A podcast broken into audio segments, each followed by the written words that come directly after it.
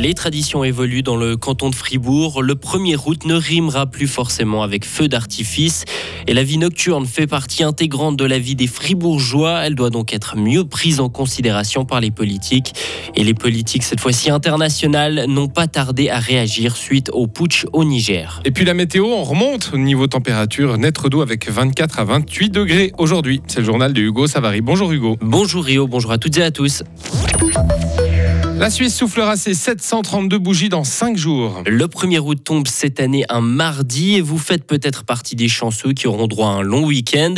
Et pour l'occuper, les activités pour célébrer la fête nationale ne vont pas manquer dans notre canton, mais les feux d'artifice seront moins nombreux que les années passées, Delphine Buller. Des localités à l'instar de Fribourg ont décidé de renoncer aux shows pyrotechniques par considération pour la faune et la nature ou pour éviter de devoir annuler au dernier moment en cas de sécheresse. Est-ce que l'absence de feux d'artifice est un manque en termes de promotion touristique du canton. Christophe Reneveil, le directeur adjoint de l'Union fribourgeoise du tourisme. Je pense que le public est de plus en plus sensible à cette problématique des feux d'artifice. En ce qui concerne notre région, bah, il n'y aura pas simplement de festivités qui auront lieu autour de la fête nationale du 1er août. Ça sera certainement un week-end prolongé pour beaucoup de personnes. Là, je suis assez confiant en termes de visite. Donc, je ne vois pas ça vraiment comme un problème. Les gens se reposent sur d'autres activités. Je pense que les plus déçus seront peut-être les enfants qui ont toujours euh, du plaisir à organiser leur propre feu. À la place des feux d'artifice, Fribourg accueille un cirque lumineux quand la commune de Gruyère propose un spectacle de laser et Châtel-Saint-Denis installe un toboggan aquatique de 300 mètres dans la Grand Rue. Mais que les amateurs de show pyrotechnique se rassurent, ils pourront quand même en voir de toutes les couleurs à Estavayer, au Molaison, au Lac Noir ou encore à Morat et Massonance entre autres. Et vous pouvez retrouver la liste des festivités du 1er août dans notre canton sur le site de l'Union fribourgeoise du tourisme fribourg.ch. Quelle place à la vie nocturne à Fribourg Plusieurs acteurs du monde de la nuit se sont penchés sur la question, accompagnés de représentants des autorités, de la police, de repères, des associations de quartier et des restaurateurs.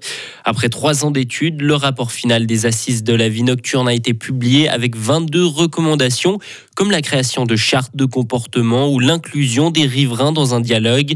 Rien n'est contraignant, mais la préfète de la Sarine, de la Sarine Lise-Marie Graden espère que ce rapport aura un écho auprès des décisions politiques. Il y a la volonté de faire de la vie nocturne un élément pris en considération dans l'aménagement du territoire, dans la réflexion sur la mobilité. Et le fait de s'être arrêté euh, sur une période et puis d'avoir vraiment analysé cette question-là, d'avoir mis en évidence certaines thématiques et certains, certains problèmes, respectivement, d'avoir proposé certaines solutions, euh, évidemment que le souhait, c'est que ça soit repris euh, et pas oublié dans le cadre des décisions ou des réflexions politiques euh, en matière d'aménagement, euh, en matière de, de mobilité aussi, ça c'est clair. Du côté des acteurs concernés comme Frisson, on signale que la plupart des conseils sont déjà appliqués. On déplore un manque de financement pour la mise en place de ces recommandations. En football régional, Haute-Gruyère ne pourra pas jouer son premier tour de Coupe de Suisse à Grand-Villard. Les vainqueurs de la Coupe fribourgeoise qui accueilleront Yverdon, pensionnaires de Super League, évolueront au stade de Boulaire à Bulle. La partie est prévue le 19 août. La tentative de coup d'État au Niger ne passe pas à l'international. La France a condamné toute tentative de prise de pouvoir par la force dans le pays. Washington, de son côté, a appelé à la libération immédiate du président nigérian Mohamed Bazoum.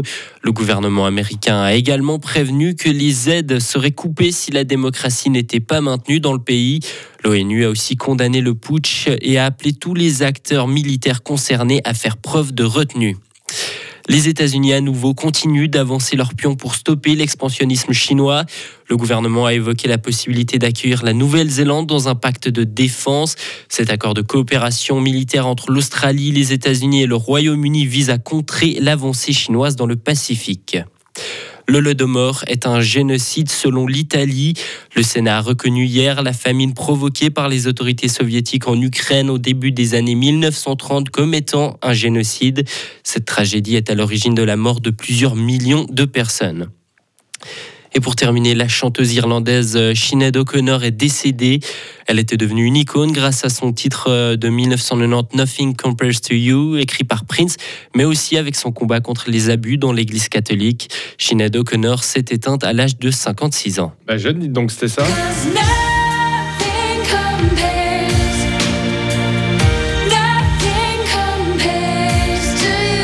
Bon, on va se l'écouter, Sinead O'Connor. Magnifique. Voilà, on l'a passé hier. Bah, Pile à, la, euh, à la même à heure. la même heure, on se dit, on savait pas. On non, à l'époque, on savait pas encore, À effectivement. l'époque, il y a 24 heures, on savait pas. Retrouvez toute l'info sur frappe et frappe.ch. La météo avec Les Cabs, votre partenaire tout en sécurité. Le temps s'annonce plutôt ensoleillé aujourd'hui avec euh, température de 24 à 28 degrés. Demain, toujours ensoleillé et venteux avec des orages en soirée. Ce sera instable, changeant et parfois orageux samedi et estival dimanche et lundi.